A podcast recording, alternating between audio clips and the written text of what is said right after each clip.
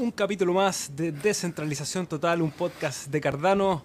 Hoy día viernes 12 de noviembre, 18 horas en punto, como cada día viernes, compartiendo este espacio para compartir de la blockchain de Cardano, ver los avances, ver noticias y conversar de qué se trata esta nueva revolución de las criptomonedas y del proyecto que nos convoca en este lugar, transmitido por el canal de Individuo Digital junto a Chile Stake Po, un pool de Cardano operado por mi amigo, compañero y cotransmitor Rodrigo Oyerson. ¿Cómo estás, Rodrigo? Día viernes, ¿tu cuerpo lo sabe o no lo sabe?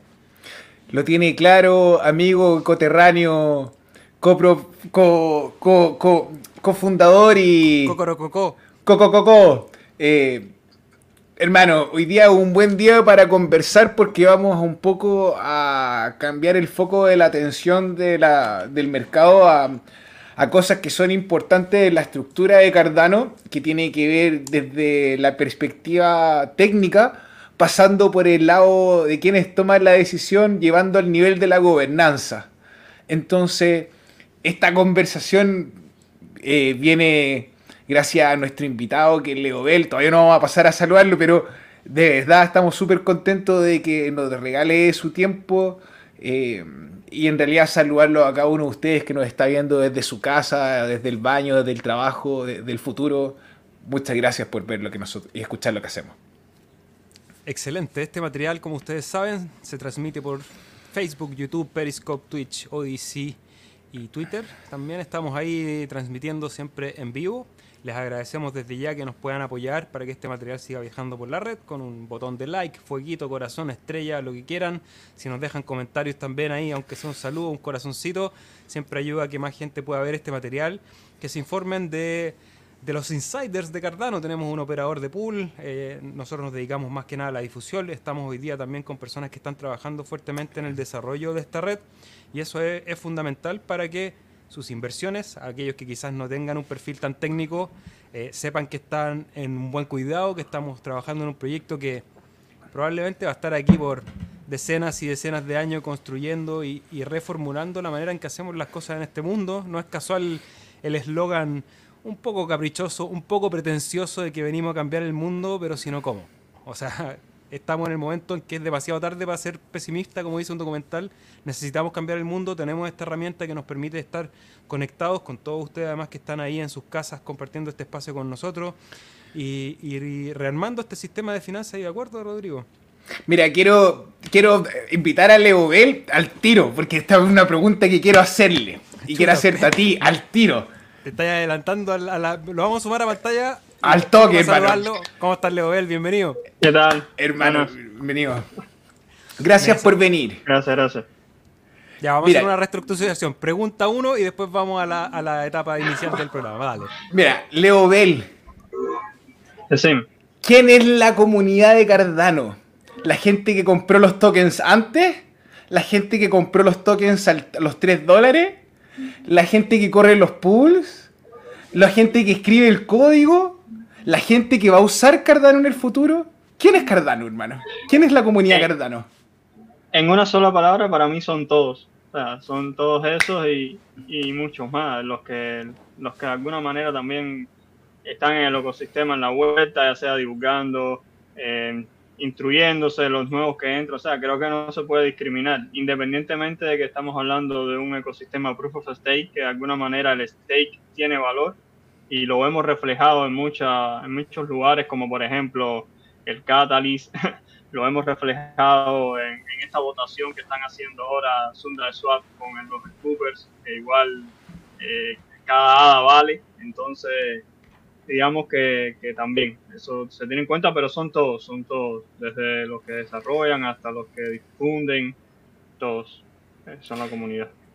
Seba, ¿quiénes son la comunidad de Cardano? ¿Qué pensáis tú? Los que están aquí a mi izquierda, acá abajo, los que están ahí en el chat, Roberto Jiménez, empresario del siglo XXI, Mauro Ortiz, Sandro Olzano, Jaime Soria, My Life Food, Iván Guerrero, Javier Toledo, Oscar Escobar, Podría seguir porque se va llenando rápidamente el chat, que hay gente que le interesa.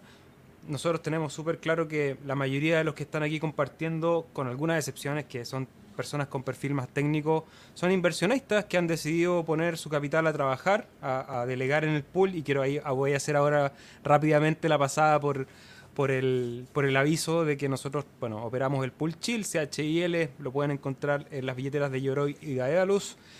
Tenemos un poquito más de 2.4 millones de ADA delegados a partir de la época anterior, así que estamos en un muy buen pie para verificar bloques. El época anterior, un poco recuperando suerte ahí con un 9.17%. Ahora vamos a ver este Epoch que parece que también viene medio triste. Estamos ahí luchando con la suerte. Es parte del protocolo. Los que se quieran informar, por favor, preguntar en este canal. Esto es eh, bien transparente, digamos. Están todos los monitores para poder realizarlo. 747 delegaciones, que yo creo que son más o menos unas 500 personas que comparten con nosotros este viaje más que contentos y más que agradecidos. Y quería igual hacer una pasadita rápida para ver el precio de ADA en este momento, 3.217 satoshis en la relación con Bitcoin, en una zona de soporte muy, muy fuerte, muy interesante. Yo creo que siempre en lugares donde el precio tiende a quedarse, a rebotar y, y a marcar estos suelos, es un buen lugar para pensar en comprar. No es una asesoría financiera, pero no se, no, hay, no se quejen después cuando estén 5.000 satoshi y decir, oye, pero ¿por qué no compré cuando estaba a 3.000? Eh, sabemos que ha sido una semana de mucha volatilidad y Cardano en su relación con el precio de USDT sigue consolidando en una zona bien interesante y eso arma también una, una, una base, digamos, súper fuerte en precio que yo sé que hay mucha gente que le interesa, así que le echamos una miradita rápida, pero... Hermano, no, te vayáis, no te vayáis. Leo Bell también te va a preguntar ¿Qué pensáis tú del precio Cardano aprovechando el vuelo, hermano? Ya que estáis acá mirando el gráfico, todo. Vamos, hermano, a ver, ¿qué piensas tú?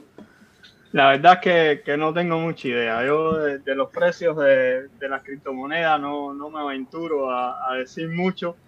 Sé que muchos se quejan y para otros puede ser bueno que, básicamente no se mueve, que muchos dicen que, que, que es un stablecoin. Eh, supongo que lo, porque lo miran en la visión bien corta, porque quien haya comprado en el 2019 o en el 2020 no, lo, no va a pensar lo mismo. Eh, pero bueno, la verdad es que no tengo ni idea. El mercado es sentimiento, es especulación y es, bien difícil, es bien difícil poder hacer un pronóstico y supongo que va a dar lo mismo si te equivocas o se aciertas. Uno puede pensar que lo está haciendo bien, pero probablemente ni uno mismo sabe. Eh, lo único que, lo que tiene que creer es en el valor, en pensar que uno está acá a futuro y porque cree en la tecnología, porque cree en el proyecto y de alguna manera juega sus cartas. No te voy a decir que no, juega sus cartas. Si estaba a 3 dólares era difícil entrar cuando estuviera en 3 dólares porque uno piensa, debe corregir, en algún momento quizá baja un poco. Pero bueno, son estrategias que uno mismo hace empíricas, te digo, desde, mi punto de vista y desde, y de la práctica, desde mi, desde mi experiencia gente en su casa. Perdón, Seba. Sí, no, quería hacer el, último para ya olvidarnos del precio y ir a la conversación que nos interesa. Que en este gráfico se, se entiende un poco cuál es esa escalera que tenemos para seguir subiendo hasta el máximo eh, histórico en Satoshis, ya que son los 8800 aproximadamente. Entonces, ¿cómo lo veo yo? Y, y cómo, cómo, me preparo yo también en el mercado como, como inversor, porque yo también invierto en un proyecto como ADA. Es que si el camino viene hacia abajo, tengo posibilidad de acumular mucha más cantidad de data. Creo que en el futuro, con todos los desarrollos que se ve, con la descentralización que ocurre, eh, creo que después de Bitcoin es uno de los proyectos que esa descentralización le va a ser más beneficiosa cuando el mercado cambie eh, en cualquier escenario, digamos, porque el mundo está muy cambiante, eh, los cisnes negros están a la orden del día, el mercado se puede derrumbar y cuando el mercado se derrumba, las monedas que tienen capacidad de resiliencia son las que van a estar bien preparadas para un siguiente ciclo. Entonces, en el caso de que esto se empiece a buscar los niveles más bajos, va a ser una buena oportunidad para aquellos que, como decía Leoel, no entraron en el 2019, puedan decir, yo entré en el 2022 o el 2023 o cuando ocurra, ¿ya? Para que en el, siguiente ciclo alcista puedan tomar esos beneficios. Y por el contrario, que yo creo todavía sigue siendo mi escenario alcista, eh, tenemos todos estos niveles para para que todos los que están aquí pensando, oye, si compro en 3200, pero a lo mejor va a 2600, yo creo que esta escalera eh, la va a recorrer. ¿Hasta dónde va a llegar? Si va a llegar a ese máximo histórico estará por verse, pero creo que todavía sigue siendo muy interesante incluso para este ciclo. Pero como decimos acá, más que especulación, creemos que es un proyecto que tiene las bases suficientes para acumulación, porque esto no para, ¿cierto? Y ahora vamos a conversar un poco qué es lo que se está construyendo, cómo está creciendo esta red y qué es lo que podemos esperar al ya, Seba, dice la gente que le subáis un poco el micrófono. Ahora vamos a hacerlo claro. perdóname Leobel, va a interrumpirte de nuevo, pero gente en su casa, si no conoce, Leobel no es especulador, se dieron cuenta el tiro. Leobel es un hombre que trabaja, opera un pool, el pool Tango, T-A-N-G-O, en su corazón y en cualquier parte desde Uruguay al resto del mundo. Después, él se encarga en este minuto, junto con su compadre Javier, de escribir la librería de Plutus en JavaScript. Ganaron fondos durante en el fondos en la ronda número 6 de Catalyst. Una persona que trabaja y tiene una visión de la blockchain bien interesante. Entonces, Leobel, un aplauso del público. Buena onda, hermano. Te quiero hacer. ¿Se escucha? Sí, sí. Bien. Hermano, pregunta. Una vez que salieron los contratos inteligentes, empezó la gente a estar esperando resultados sin entender cuál es el proceso completo que involucra los contratos inteligentes. Y vimos que faltaba una herramienta que se llama el PAV, el Bluetooth Backend Application. Y vemos, ya hemos escuchado, no sé, a lo mejor no todo en la comunidad hispanohablante están conectados, que hay ciertos problemas con la cantidad de transacciones que están ocurriendo en la red. Y esto fue un ejemplo que nos mostraron los airdrop de NFT muchos NFT en un segundo. Entonces te quería preguntar, por favor, que nos describieras cuál es tu opinión de la situación que está ocurriendo, ya que tú estás escribiendo las herramientas y estás desde el lado del desarrollo. ¿Qué piensas que es lo que pasó desde el lado humano? ¿Cómo se dieron esas mm. posibles soluciones? Ahí como que la comunidad se defendió desde una perspectiva a otra. Así que te dejo el micrófono, hermano. Sí, eh, bueno, yo inicialmente me gustaría eh, eh, señalar que, he visto como que dos vertientes, dos cosas importantes. Hay mucha gente o muchos proyectos que básicamente han delegado sus fallas o cómo les ha ido en los airdrops, por ejemplo, para hablar de proyectos NFT, en, en la blockchain, en, en Cardano directamente y han dicho la red se congestionó, eh, no soporta tantas transacciones, etcétera, etcétera, cuando en realidad en muchos casos ha sido mal manejo de, esos proyectos, de cómo manejan ellos su demanda. O sea, básicamente la blockchain y la, capa 1 es un recurso limitado y como quiera que sea, tiene, tiene sus limitaciones, o sea, tiene sus topes y, y vos tenés que de alguna manera conocer eso y hacer implementaciones de modo que que utilices un, algún mecanismo de cola o de algo para poder no, no básicamente enviarle toda tu demanda directamente a la blockchain. Entonces, por ahí hemos visto que muchas implementaciones han carecido de eso, eh, no han hecho las mejores, de, mejor, de la mejor forma su, su, lógica para manejar esta, esta demanda inminente de que en cinco minutos o en 10 minutos se, te, se, te, acaban ya todos los NFT porque todos están vendidos, entre comillas, y básicamente le pasaste todo ese throughput directo a, a la blockchain. Entonces, eso ha sido algo que ha estado pasando, que no significa que también la blockchain no se haya congestionado en algunos casos. Yo tampoco lo puedo corroborar porque no he estado en ninguno de esos proyectos, pero me imagino que sí, que, que de pronto ha habido unos picos de la demanda por, por estos airdrops o ventas de, NFT, estos proyectos tan populares. Y de alguna manera la, eh, la blockchain ahora mismo eh, como que no está preparada. O sea, acaba de salir los smart contracts, lleva un proceso, un proceso en el cual, de hecho, está señalado en el roadmap, que es la escalabilidad. O sea, primero vienen los smart contracts, lo tenemos acá, ahora viene la demanda, los DEX, las apps, etcétera, los airdrops. Y con esto entonces que vendría una segunda implementación una segunda etapa de implementación donde se aparezcan las sidechains, eh, los protocolos de segunda capa, etcétera, que, que de alguna manera ayuden a, a, mitigar y a resolver estos problemas de escalabilidad. Pero hay dos, pero quería empezar haciendo esas dos diferencias, que hay algunos proyectos que básicamente asumen que tienen recursos ilimitados en, en la blockchain detrás y sencillamente es un pasamano de las transacciones directamente las pasan hacia la blockchain y asumen que, todas eventualmente se van a se van a procesar y van, y van a verse reflejadas. Y eso es un problema. Ya, a ver, vamos, voy a tratar de, de, corregir, Leo el hermano, si estoy equivocado. Pero vamos a imaginar que todos estamos ahí en Yoroi, vamos a firmar una transacción, ¡pim! Ponemos nuestra clave y sale y viaja esta transacción por la blockchain súper rápido porque Cardano funciona rápido. Y se encuentra y llega una parte que se llama el mempool. Y el mempool es como un terminal de buses. Y esperamos ahí medio apretado en la fila, oye, que viene el bus, que es el que me tomo, que no me subo, que me subo, que no me subo, y se empiezan a acumular. Y hay transacciones que se van quedando abajo y se van demorando o lo ocuparon el lugar. Entonces hay ciertos límites para el layer 1 que es lo que tú partiste, partiste enunciando. Sí. Y, esto, y esta cantidad de transacciones que llegan a la estación de buses, así todas juntas, vendrían a colapsar un poco la capacidad que tiene el terminal en, esta capa. ¿Cierto? Exacto. Exacto. Lo, que pasa es que hay como, hay dos, hay que diferenciar dos, dos espacios distintos. O sea, eh, digamos que la autopista es como la blockchain, tratando de hacer una analogía. La autopista es como la blockchain, donde ahí cada, cada auto que pase con información es ya un registro que, que, está, que está en la blockchain y todo el mundo lo puede consultar, etcétera. Pero el hecho de llegar a la blockchain, tú llegas a través de un intermediario, tú llegas a través de un nodo. Y ese nodo es el que tiene el mempool, que es este sistema de, de buses. Tiene un sistema de buses donde se montan estos paquetes y entonces esos buses son los que lo van a llevar hacia la autopista.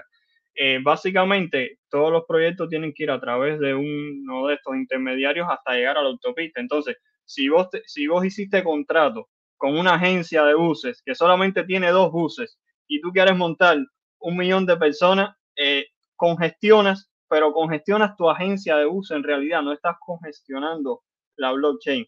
Ahora, lo que sí se puede dar el caso es que contrataste a la mejor agencia, una agencia que tiene ilimitada cantidad de buses y con todo y eso, todos tus buses ahora no pueden entrar a, la autopista porque la autopista tiene solamente dos carriles y están llenos y los, los otros buses no pueden llegar. No sé si se entiende la analogía, pero básicamente son dos lugares distintos hay dos puntos donde puede verse esta congestión o se puede saturar la blockchain y muchos proyectos han hecho uso de decir que se saturó la blockchain donde probablemente se saturó fue eh, la agencia de buses que están utilizando. Ya, bien. Es un nodo. Bien, o sea, entonces el bus, si entiendo bien, sigamos con la analogía, pasa a ser el bloque. Entonces las transacciones llegan y se van a subir al bloque para poder meterse a la carretera. Pero de repente, en, si entiendo bien lo que tú me estás diciendo, en el error o en el apuro por hacer el código, de repente entran desordenados, así, ya déjame pasar a mí, déjame pasar allá, y como que no es muy eficiente. Y se podría ordenar.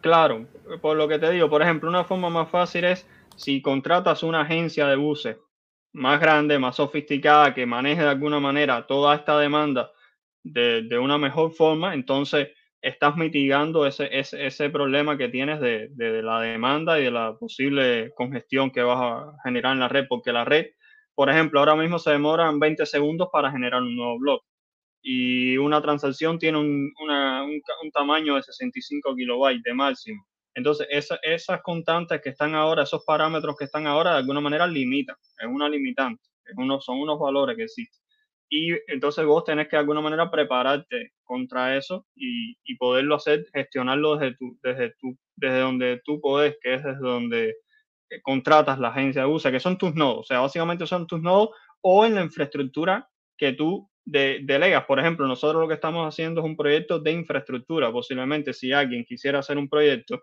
pudiera utilizar nuestro servicio y nuestro servicio se va a encargar de hacer que por lo menos esa congestión inicial manejar, manejarla de una mejor manera, haciendo colas, esperando tiempo y de alguna manera creando unos buffers, un buffer para poder manejar esa demanda.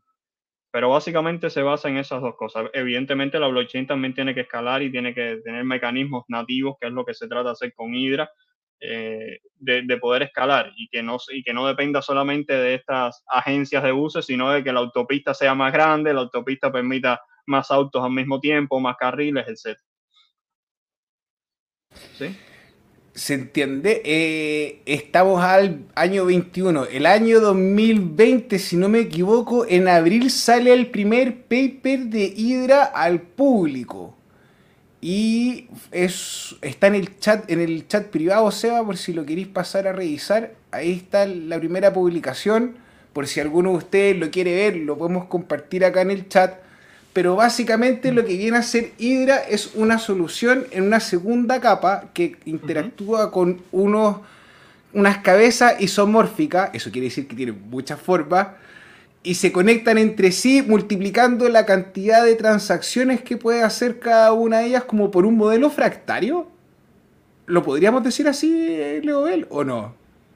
Eh, no sé si sería el término, la verdad es que yo el paper, eh, siendo honesto, no me lo he leído, o sea, el paper no lo he leído, pero tengo una idea bastante general de, cómo funciona y, de qué significaría eh, tener Hydra como una solución. Te escucho, hermano, rapea, te escucho. nada, la idea de esto de los, canales isomórficos, lo, que vienen a reflejar es que básicamente vos podés hacer lo mismo en una cabeza de Hydra que en la blockchain. ¿Y esto qué significa? Que no solo es que puedes correr transacciones, sino que puedes ejecutar smart contracts.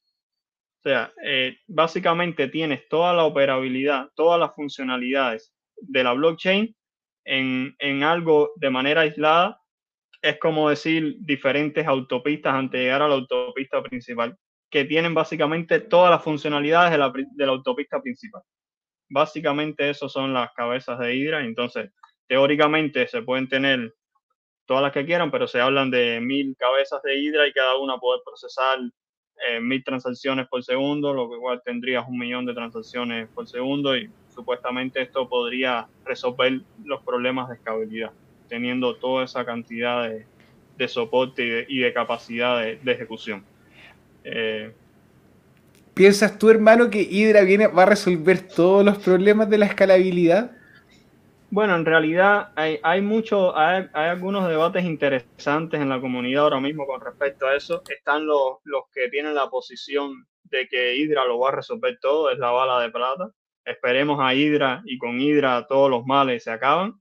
Y hay otros que son un poco más escépticos y dicen, Hydra va a, solucionar muchos problemas, va a hacerlo todo mucho más eficiente, pero no va a ser suficiente. Entonces, yo realmente eh, no estoy seguro, no estoy seguro. Eh, teóricamente, pareciera que sí, porque si se trabajan con un millón de transacciones por segundo, básicamente, no sé, tendría que ser la adopción realmente global y todo. Estamos hablando que, por ejemplo, Visa trabaja ahora mismo en el mundo entero y son 25 mil transacciones por segundo, creo, lo que procesa, algo así. Entonces, yo, yo pensaría que sí.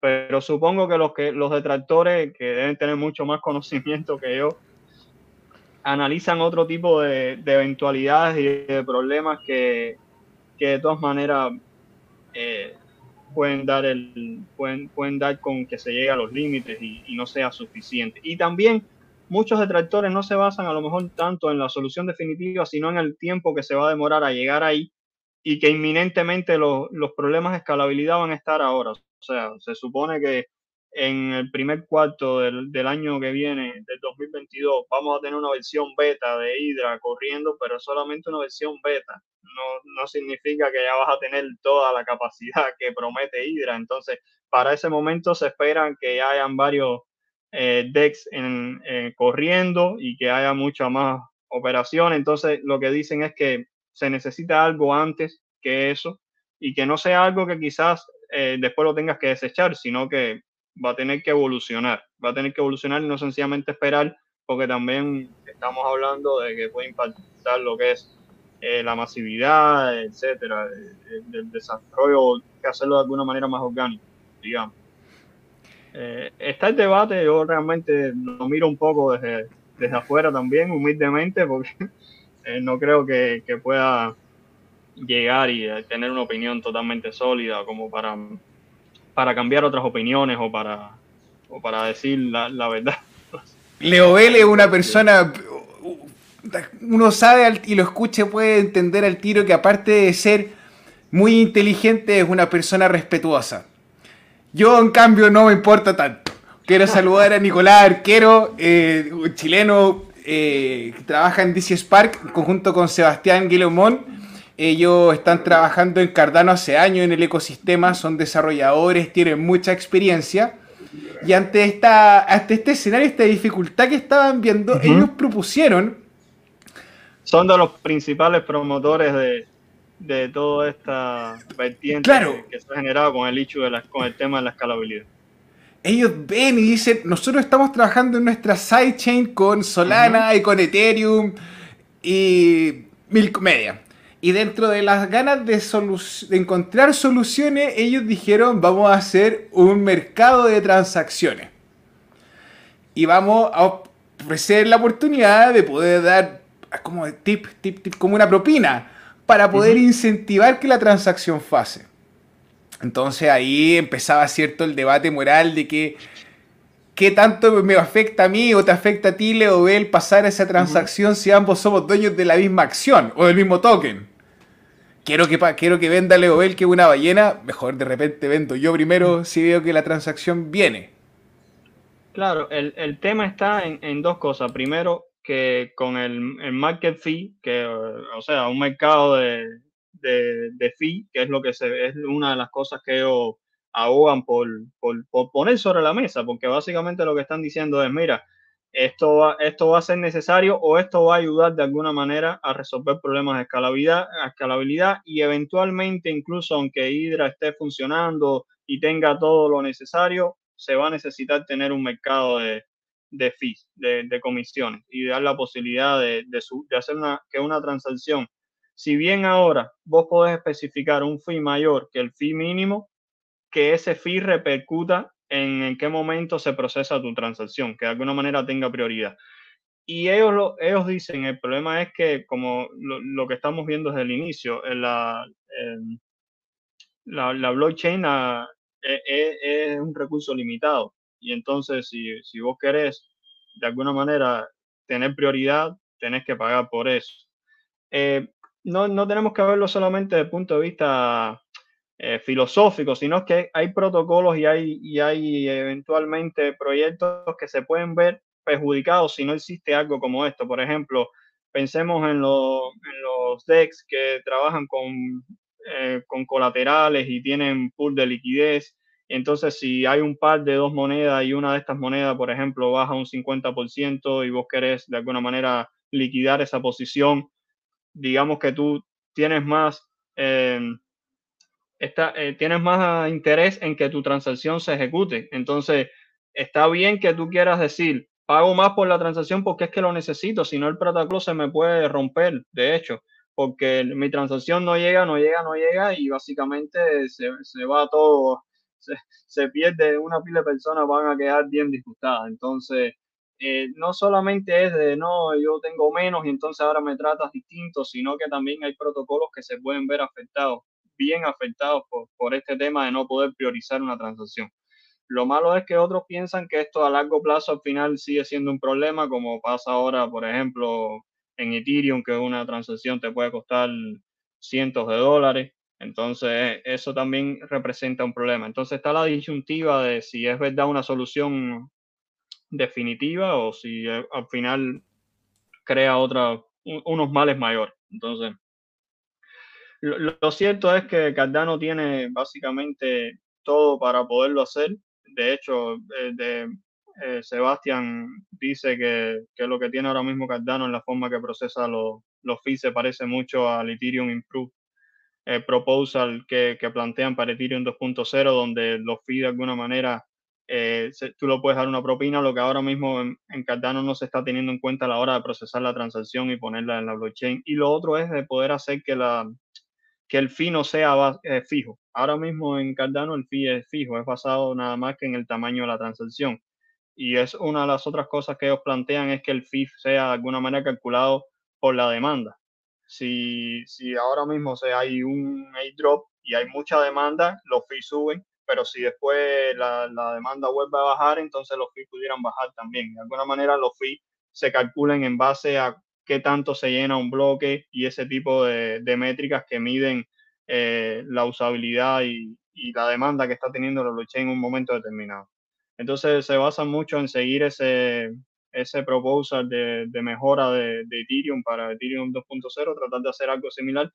Y otra cosa muy importante que ellos están haciendo con esto es que están diciendo, nosotros somos la comunidad, tenemos que de verdad tomar parte, ya esto no es un proyecto solo de IOG, esto no es un proyecto solo de, de los fundadores y nosotros queremos tenemos que formar parte de la comunidad y queremos tomar acción, aunque ellos también dejan claro que eventualmente ahora mismo en la práctica los únicos que están trabajando en el protocolo de manera desarrollar es IOG y entonces aunque se tome una decisión mañana y todos estemos de acuerdo en que queremos, por ejemplo, tener un, un mercado de, comisiones, ya sea variable o no, de lo que sea, eh, al final lo tiene que implementar IOG ahora mismo por las condiciones que está el ecosistema en estos momentos. Claro, IOG vendría a mover el protocolo, a tocar las perillas, ahí afinar el instrumento, por así decir, que podría ser aumentar el tamaño del bloque, aumentar, eh, disminuir la cadencia, entonces que un bloque en vez de sea cada 20 segundos sea cada 10, o era cada 10 y que sea cada 5. Claro, lo que pasa con eso es que eso es lo que serían las soluciones de capa 1. Y ellos lo que dicen es que soluciones de capa 1 son medidas temporales que a la postre vas a seguir teniendo después problemas porque si vos, e, incluso no solo el problema de escalabilidad y de congestión, sino que puedes tener problemas mayores como problemas que afecten a la, a la descentralización. Por ejemplo, ahí, ahí, tú puedes ver el caso, por ejemplo, de Solana, que Solana básicamente dice que pase todo, procesamos no sé cuántas transacciones, los bloques son inmensos, ¿qué pasa con eso? Que la blockchain es inmensa, no cualquier máquina puede correr entonces un nodo de la blockchain y no cualquier máquina puede procesar todas las transacciones de la blockchain. Entonces, terminas teniendo un grupo limitado, bien concentrado de nodos y la red entonces pasa a ser bien centralizada. Bien centralizada. Entonces, eh, esos son balances que también hay que tener en cuenta que estas soluciones, aparte de que eventualmente si la demanda sigue creciendo, porque eventualmente la demanda es ilimitada, eh, aunque tú subas el tamaño de, los bloques o aunque tú bajes la frecuencia con que se genera un bloque de 20 a 10 segundos, con que se duplique la cantidad de la demanda ya vuelves a tener el mismo problema. El mismo problema. Entonces, por eso se habla de capa 2 y de sidechain, que se supone que son una forma más eficiente y de verdad de resolver el problema eh, completamente y no temporal, como serían estos parámetros que, que se pueden ajustar en la capa 1. Y esto cabe recordar que es una conversación que han tenido equipos de ingenieros que están investigando desde el 2015, si no me equivoco, que están levantando el proyecto con la investigación, definir lo que es una blockchain. Eh, eh, nada, esto es un trabajo serio, no es como llegar, moví y de repente, ah, hay que mover de nuevo. Entonces, me gracias Leobel por responder quiero hacer hincapié en que los contratos inteligentes no tan solo vienen a resolver transacciones de origen financiero, también van a haber transacciones relacionadas al movimiento de documentación, certificado, eh, lo que hablábamos la otra vez entre nosotros, lo que los NFT no solamente van a ser piezas de arte, sino que vienen a formar documentos interoperables entre distintas organizaciones. Y adivinen quién está cerrando tratos con distintos países para poder usar ese sistema adivinen. o sea, las capas 2, por ejemplo, vendría como si algunos de ustedes escucharon con World Mobile, ellos van a tener una mayor cantidad de transacciones y esta capa 2 les podría a ellos manejar su identidad encriptada en una red compatible con la red de Cardano. Por ende, podrían ingresar las transacciones desde la capa 2 a la capa 1. Y ahí tenía un ejemplo de un servicio levantando muchas, muchas, muchas de miles de transacciones todo el rato. Oye, Leoel, mira, quiero transmitirte una pregunta que nos llega de la audiencia, que es un poco para de repente aterrizar y, tener un panorama básico, digamos, de cómo funciona esta blockchain y esta estructura de capas. Y, aprovecho yo de sumarme a la pregunta. Eh, voy a leerla primero. Álvaro Hernández dice, Cabros, una duda. ¿Hydra y ese millón de transacciones corresponden a transacciones monetarias o de smart contracts? Porque tengo entendido que es mucho más demoroso validar las transacciones que los smart contracts. Y yo le eh, sumo punto seguido. Eh, ¿Es posible que veamos varios tipos de soluciones y no, no, una sola? ¿O tú eres más de la idea que va a ser una gran solución de capa 2 y sobre eso van a haber capas 3 y sidechains? Eh, muy buena pregunta precisamente lo que habla esto del isomorfismo, de los state channels, de Hydra, se refiere a que no solo son transacciones eh, de monetarias, por así decirlo, es que se pueden correr smart contracts. Entonces, cada cabeza de Hydra es como si tuvieras toda la blockchain de Cardano en cuanto a funcionalidad. O sea, no solo es una transacción donde yo te envío dinero a ti, sino que puedes correr un smart contract. Eso respondiendo a la pregunta, la idea de Hydra es esa, es precisamente que tengas toda la funcionalidad que tienes en la blockchain de Cardano en, en, esta, en, esta, en esta ejecución en, una capa 2. Y, con respecto a la otra pregunta de si van a haber más una solución, bueno, eh, la verdad es que yo aspiro que como esto es un ecosistema descentralizado y se está hablando de que cualquiera puede entrar, cualquiera puede hacer cualquier cosa, ahí está el código fuente de tanto de los nodos como de cualquier otra solución que se publica todo, yo me imagino que pueden haber soluciones a medida. Podemos ver las soluciones de Web Mobile, podemos ver soluciones de DC Spark, podemos ver las soluciones de IOG y cualquier otro actor que pueda entrar después al ecosistema y por alguna razón decida hacer su propia versión sobre lo que ya está hecho o realmente implementar algo desde cero. Yo creo que, que pudiera, que pudiera verse más de una solución, eh, porque pueden haber diferentes eh, objetivos, diferentes demandas, diferentes modelos de negocio, entonces yo creo que, pudiera, que pudiera verse más de una solución. Mira, llega otra pregunta para la cual acabo de compartir un link ahí en el chat por si quieren ver la referencia y voy a compartir la pantalla también para que lo puedan ver. Jaime Soria Viteri nos dice, ¿dónde se podrá encontrar una proyección del crecimiento de contratos inteligentes para el próximo año? Y puedes usar eh, esta página que es Data Studio, donde están bueno, muchas gráficas on-chain de lo que está pasando en la blockchain de Cardano. Y una manera de proyectar es revisar gráficos y, revisar tendencias. Y aquí podemos ver, acabo de configurar para que me muestre el último año. Obviamente que hay una línea plana porque anteriormente, antes del 21 de septiembre, no habían contratos inteligentes. Eh, y una vez que ya aparecen, pueden ahí ver la gráfica como ha ido creciendo parabólico el, crecimiento, obviamente, que es la primera etapa.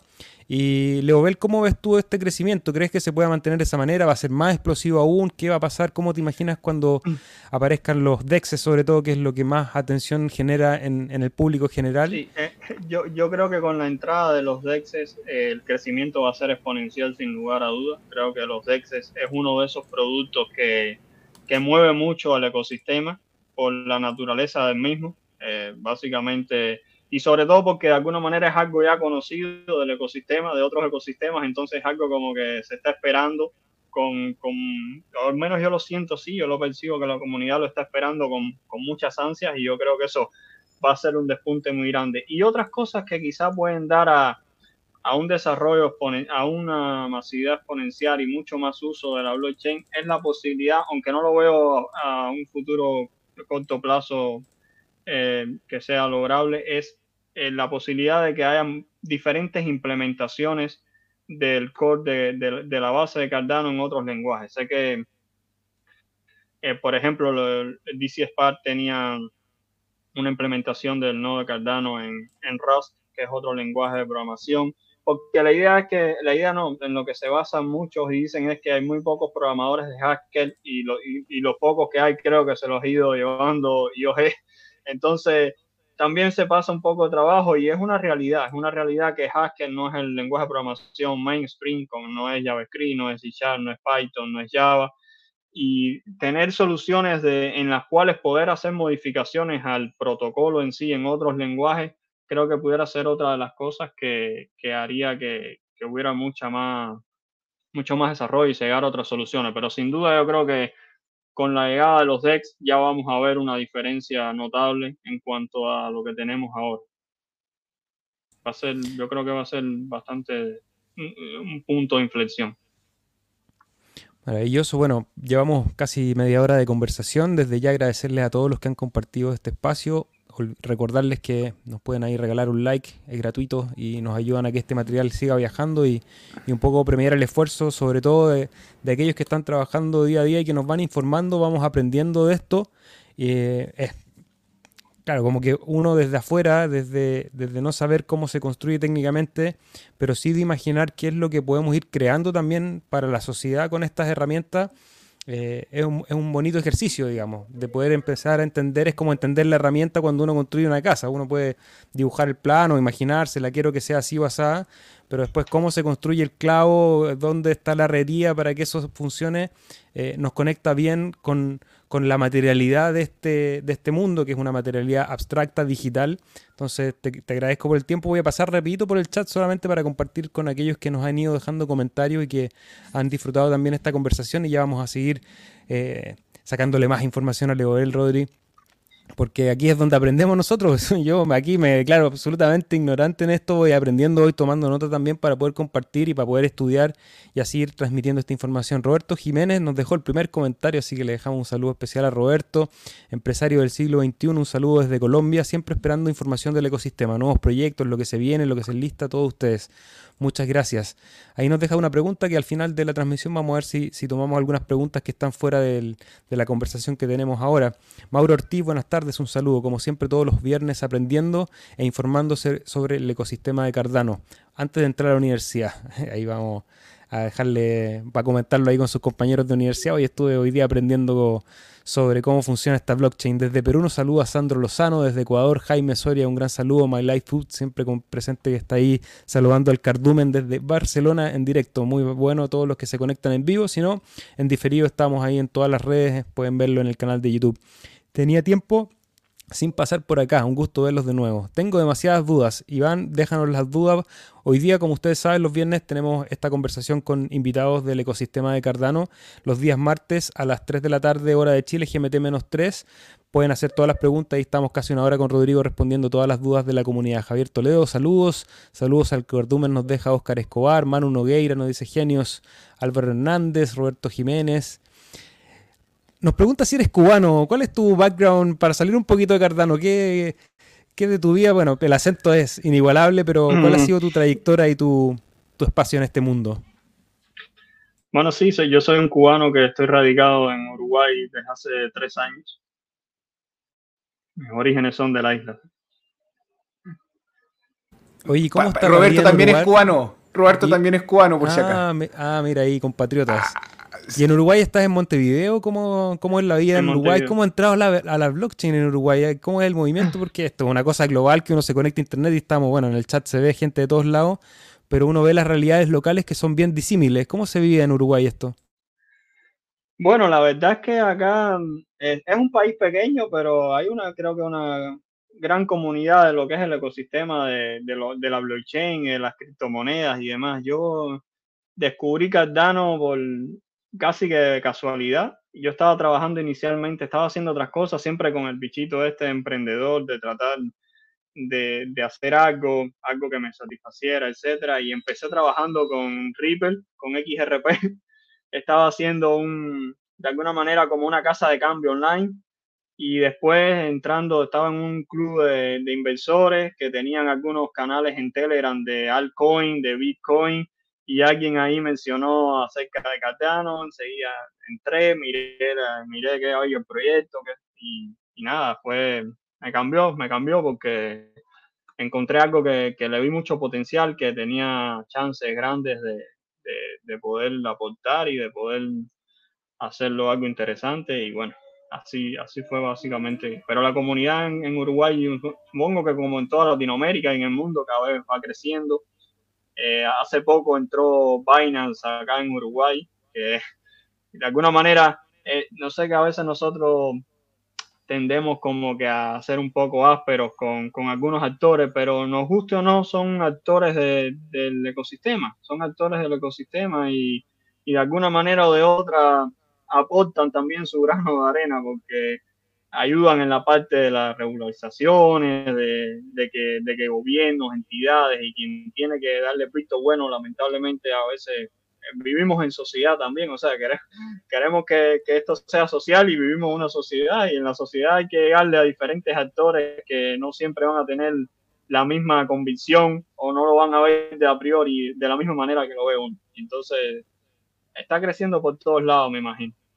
Chile, y en esa y en esa convicción, porque me contaste que trabajaste en XRP, ahora estás trabajando en Cardano, Eh, ¿Sigues convencido de que Cardano es un buen lugar para desarrollar pensando en que blockchain aparece una nueva cada día por lo menos? Hay muchas herramientas, algunas de ellas por supuesto muy bien diseñadas y con, con crecimientos muy rápidos. ¿Sigues convencido que Cardano es un buen lugar para desarrollar? Absolutamente, absolutamente. Nosotros, eh, yo y Javier, desde que empezamos en este proyecto, porque empezamos juntos, eh, siempre lo vimos como que era algo súper sólido, o sea, decimos, si en algún lugar queremos estar es acá, me parece que, que tienen un roadmap, tienen una visión, eh, lo que están haciendo no es algo súper serio, o sea, así lo percibimos nosotros y creo que, que sí, sí, la convicción incluso cada vez mayor.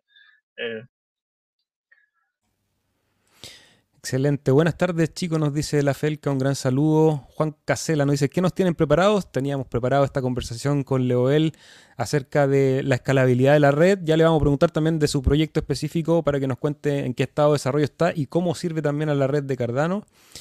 Saludos a Álvaro Hernández, ¿van a hacer un tema con Bad Bunny? Eh, no, no creo que caigamos tan bajo. Lo que sí vamos a invitar a Bad Bunny que si quiere aprender de finanzas y de blockchain pueda venir aquí a este canal y delegar con nosotros al pool chill. Ya ahí mejoramos el micrófono, se escucha bien ahora me imagino, lo tenía medio lejos, así que ahora me lo acerqué.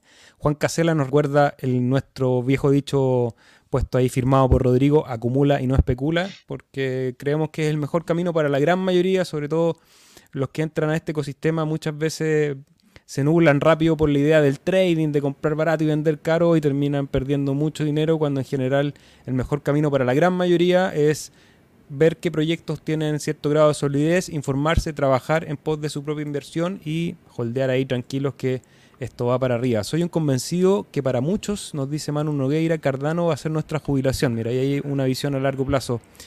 Jaime Soria, ¿dónde se podría encontrar? Eso ya lo respondimos. La de Crector. Max Crector. Hola Cardumen, una pregunta para ustedes. Y ahí le vamos a dejar la, respuesta a los expertos. Soy programador, empezando, está empezando y apenas estoy aprendiendo JavaScript. Pero ¿qué lenguajes recomiendan para aprender a programar en Cardano, Leoel? ¿Cuál sería un consejo para los, eh, nuevos? Para, para programar en Cardano definitivamente Haskell. Eh, si querés hacer smart contract y, y, algo que siempre va a estar ahí, está la promesa de que lleguen diferentes conectores y diferentes herramientas que se puedan utilizar con otros lenguajes, pero básicamente con Haskell vas a poder programarlo porque es el código primario, es en, la base en la que se programa todo el ecosistema de Cardano, Bluetooth y los smart contracts, por supuesto. Y bueno, eh, definitivamente Haskell y después JavaScript es una buena, una buena opción porque es un lenguaje archiconocido, cada vez tiene más, más usuarios, más, más gente lo utilizan y, y, y, siempre es como, como con cualquier otra tecnología. Si alguien está haciendo algo y después quiere hacerlo mainstream o quiere llegar a mucha gente, va a tratar de hacer de alguna manera un conector con JavaScript, va a hacer un SDK o algo para que los de JavaScript, la comunidad de JavaScript pueda programar en ella. Entonces, ya es un lenguaje que es un target en cualquier, en cualquier ecosistema. Entonces, yo diría que Hacker y JavaScript. Y alguien decía por ahí que Haskell, bueno, se, comenta mucho en las redes que Haskell es muy difícil y yo ahí hago una reflexión un poco más filosófica que en realidad las cosas difíciles son las que pagan y, creo que cualquier programador en Haskell que haga el esfuerzo de, de, perfeccionarse y desarrollarse en ese lenguaje va a tener un futuro bastante brillante, sobre todo viendo lo que está pasando con Cardano. Así que creo que Ahí una buena respuesta para Max Crector. La Felca dice que extrañan los análisis de Yuxu, le manda un saludo. Nosotros también le mandamos un saludo muy sentido a Yuxu. Había estado con algunas dificultades personales. Le mandamos toda la fuerza, todo el apoyo ahí para, para su vida y ya nos, vamos a, nos va a deslumbrar con sus análisis técnicos, Rodrigo. Yuxu eres bacán. Un abrazo grande. Ya, perdóname. Eh. Volvamos, Leo Bell, a la silla de la verdad, al suero de la verdad Cuéntanos, brother, tu librería en JavaScript. Bueno, la, librería recibió lo, recibió lo, el fondo del fondo 6 de, Catalyst. Eh, la verdad que fue una sorpresa, no solo la librería, sino el, el proyecto de software as a infrastructure por, para Cardano, eh, as a service para Cardano fue verdad increíble el apoyo de la comunidad. De aquí agradecerle a toda la comunidad porque fuimos el proyecto más votado, no solo de, de nuestra categoría que era Development Ecosystem, sino de todo el, de todo el fondo. Fuimos casi le sacamos el doble de votación al segundo lugar, fue una cosa increíble. Eh, y la librería está ahí, viene en desarrollo. Ahora mismo estamos en una fase que le estamos haciendo un refactoring porque la librería había quedado con un poco de, de, cosas que había que hacerle, sobre todo antes de, que saliera Alonso. Hay que hacerle un buen refactoring y después implementar la funcionalidad de multisig. Gente en su casa, cuando se pregunten qué es lo que pasa en Cardano, acá tienen. Si a alguno de ustedes le gusta el trabajo de Leobel y quieren apoyar, pueden delegar en el pool T-A-R-G-O, Tango. Y quiero aprovechar para hacer un paréntesis chiquitito. Uno, postulamos a Sunday Swap. Dos, no quedamos.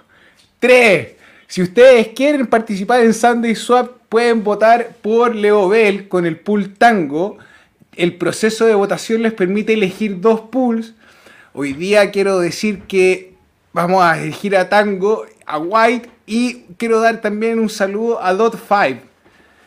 Este pool si a alguno de ustedes les interesa apoyarlo, puede hacer a través del sistema de votación. Ahora vamos a repasar el sistema de votación súper corto. Voten por tango. ustedes van a abrir su billetera, van a votar, van a elegir la votación y abajo les va a decir envíen 2.x ADA. Y tienen que enviar esos ADA y esos ADA van a registrar el voto de ustedes en una transacción. Y este, esta transacción que hacen es a una propia billetera de ustedes que queda en Sunday. Ahora, ustedes cuando delegan y participan dentro de los pools que van a ser Scooper para, para Sunday Swap, no dejan de recibir hadas. Entonces, si ustedes quieren recibir Sunday Swap, pueden votar por nuestro amigo acá, Legobel, el pool Tango, apoyarlo y pueden delegar. Bueno, si gana, yo creo que ya ganó la otra vez, porque no va a ganar ahora en la vida del campeón. Así que grande Leoel, un saludo a Javier y bueno, la gente de su casa ya sabe qué hacer.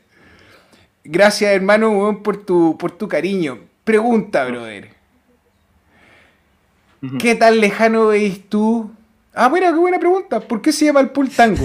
te, la puse ahí como una... Estaba conectando, conectando.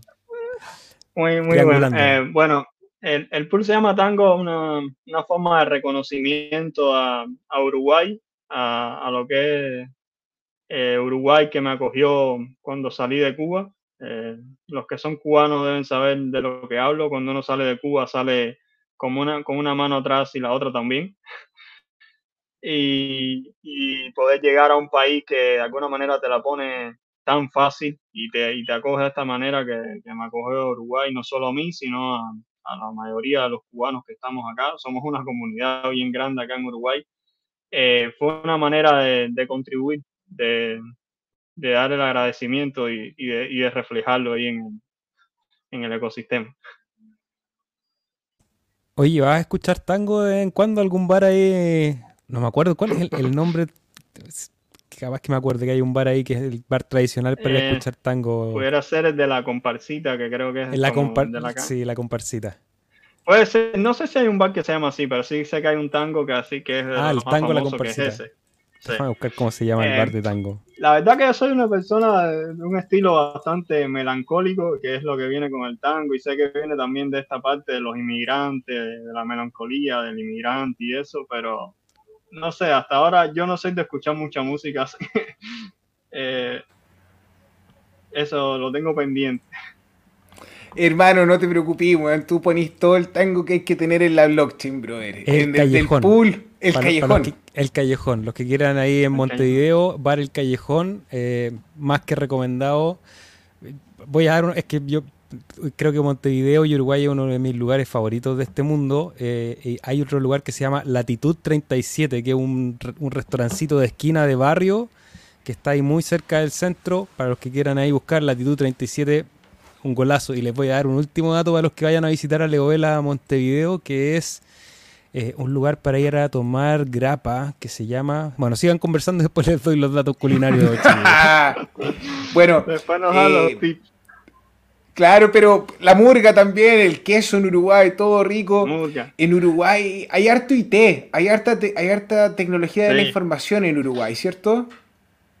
Sí, el, desarrollo de software acá es altamente trepidante. O sea, muchas empresas, eh, bueno, per cápita ni qué hablar, como somos tan pocos también, pero sí hay mucho desarrollo, la conectividad, el ancho de banda, está entre los primeros índices de, de la región, casi seguro, en cuanto a desarrollo de software, conectividad y esas cosas, están bien arriba. Ya, hermano, tírala. Pusimos hasta el banner. Los yuyos. Los yuyos. Lo, dije bien o no? Los yuyos. un uruguayo me puede corregir ahí, pero los yuyos sería en, chileno. Es un, es un, barcito también muy, muy bonito para ir a tomar grapas y aparte se come súper bien. Ahí algunos dicen, oye, el tango es, desde argentino. Eh, bueno, les recomiendo que ahí vayan a estudiar sin, sin ánimo de ser eh, demasiado soberbio, pero, pero sí, toda la región de La Plata e, es, un lugar de nacimiento. Y ahí quiero hacer una reflexión que tiene que ver un poco con la descentralización, que a veces nos han hecho creer que, las cosas son como de un Estado-nación, cuando en realidad, sobre todo las, expresiones culturales, eh, que tiene que ver con la música, las comidas, tiene que ver más que nada con territorios, que no, respetan esas líneas eh, de los estados-nación que trazamos, como el pisco es chileno, el pisco es, peruano. Es peruano son de ciertas regiones, el tango tiene una, un arraigo muy fuerte ahí en la región de La Plata que incluye, eh, por supuesto, Uruguay y Argentina.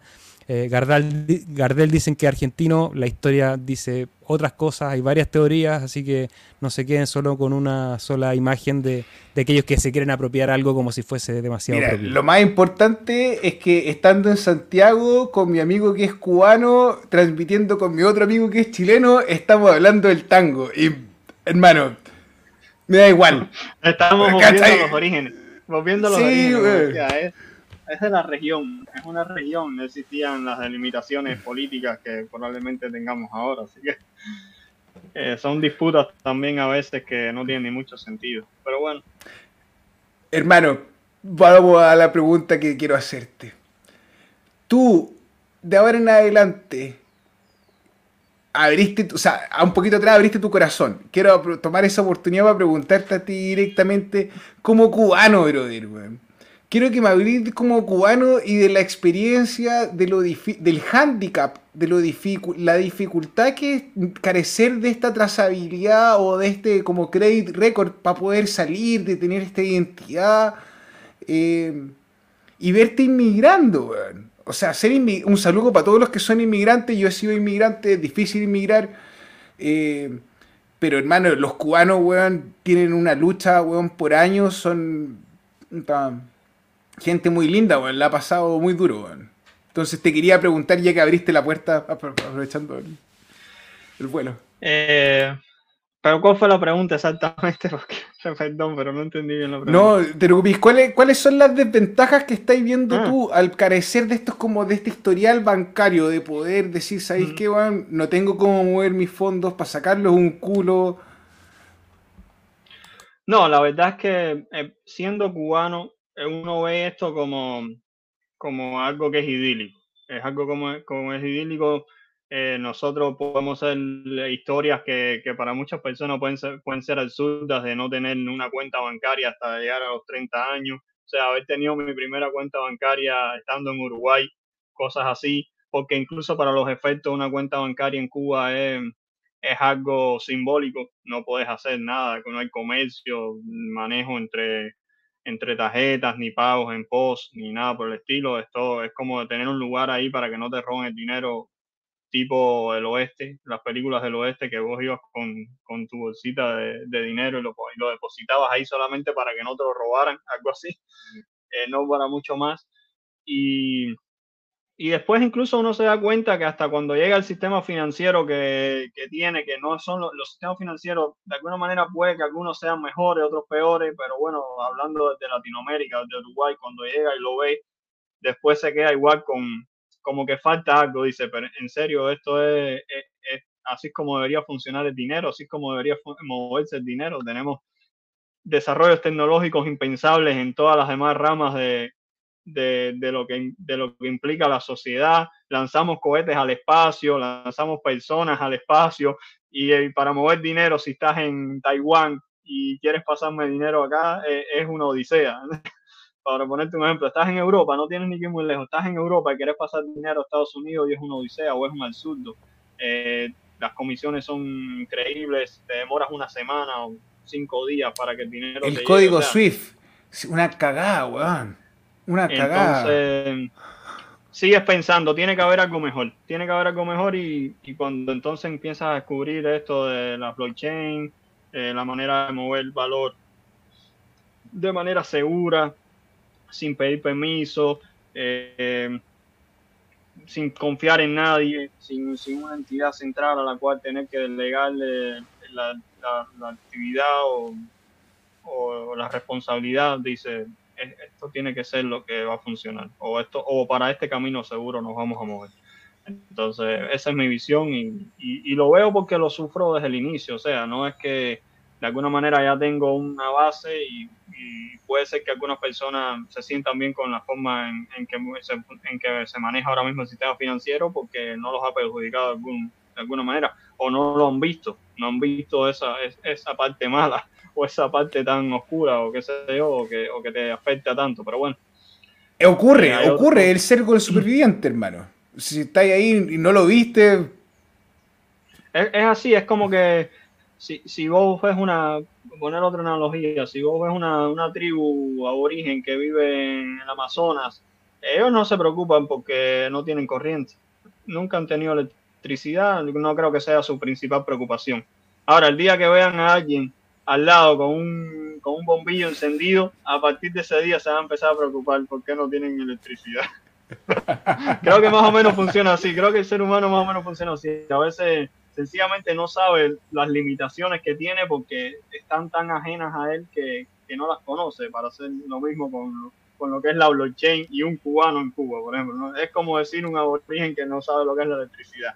No le preocupa mucho o no, no, no ha tenido la posibilidad de rozar con ella, pero una vez que roza con ella y, y de alguna manera se ve reflejado en cómo él estaba y cómo puede estar, o, o los beneficios que puede alcanzar teniendo ahora esa tecnología, es que no, no, puede, no puede concebirlo de otra manera, me imagino. O sea, hermano, literalmente, entonces cuando leíste a Cardano, te resonó en el pecho así, te tocó la vibra. Está, en serio, es casi una cosa novelesca, pero yo leí de Cardano y es como que no, no podía parar de, leer cosas y de, y de, meterme dentro del ecosistema y ver lo que se estaba haciendo. Y yo decía, ah, increíble esto. Y a, lo mejor para otra persona es algo normal porque choca con diferentes tecnologías todo el tiempo, pero yo desde que lo vi la primera y seguía y seguía estudiando y llamé a Javier, Javier, mira este proyecto, ¿qué te parece este proyecto? Vamos a, vamos vamos a montar un nodo, vamos a empezar a, a ver cuáles son las librerías que hay, cómo se puede desarrollar y así empezamos. Chiquillo, bueno, llevamos ya una hora de conversación, siempre decimos esto sí podría alargarse mucho más. El espacio está abierto para que compartamos muchas más conversaciones de este ecosistema. Y me quiero despedir, digamos, o despedir a Leo Bell con dos preguntas para que con esas dos preguntas las tomes y también dejarte el micrófono libre para que invites a nuestros oyentes a delegar en tu pool, a informarte de los proyectos y las cosas que están construyendo y, también saber, también saber si van a estar en el FUN 7 también. Mira, el, la Felca nos pregunta primero si es que en Cuba pueden acceder a los exchanges. ¿Cuál es la situación más técnica? Mm. Y Andrés León pregunta por qué la página está en inglés y en español. Y ahí yo creo que puedes conectar para saber qué es lo que viene también para Tango Crypto en el futuro. Bien, en Cuba técnicamente sí se pueden acceder a los exchanges, porque básicamente acceder a un exchange lo único que te pide es tener internet. Si puedes acceder a la página web de un exchange, lo puedes hacer. Eh, sin embargo, en, Cuba se regulan todas las cosas, se, regula posiblemente hasta el aire que respira, entonces eh, ya tienen planes de regularlo también, de regular las criptomonedas, de alguna manera centralizarlo, o sea, acabar con lo que es la criptomoneda, denlo por seguro que esto viene. Y ahora mismo existen algunos exchanges eh, centralizados en Cuba también que, que dan el servicio de una manera un poco precaria, pero, pero la dan existen exchanges incluso centralizados, estilo Binance, para poner un ejemplo.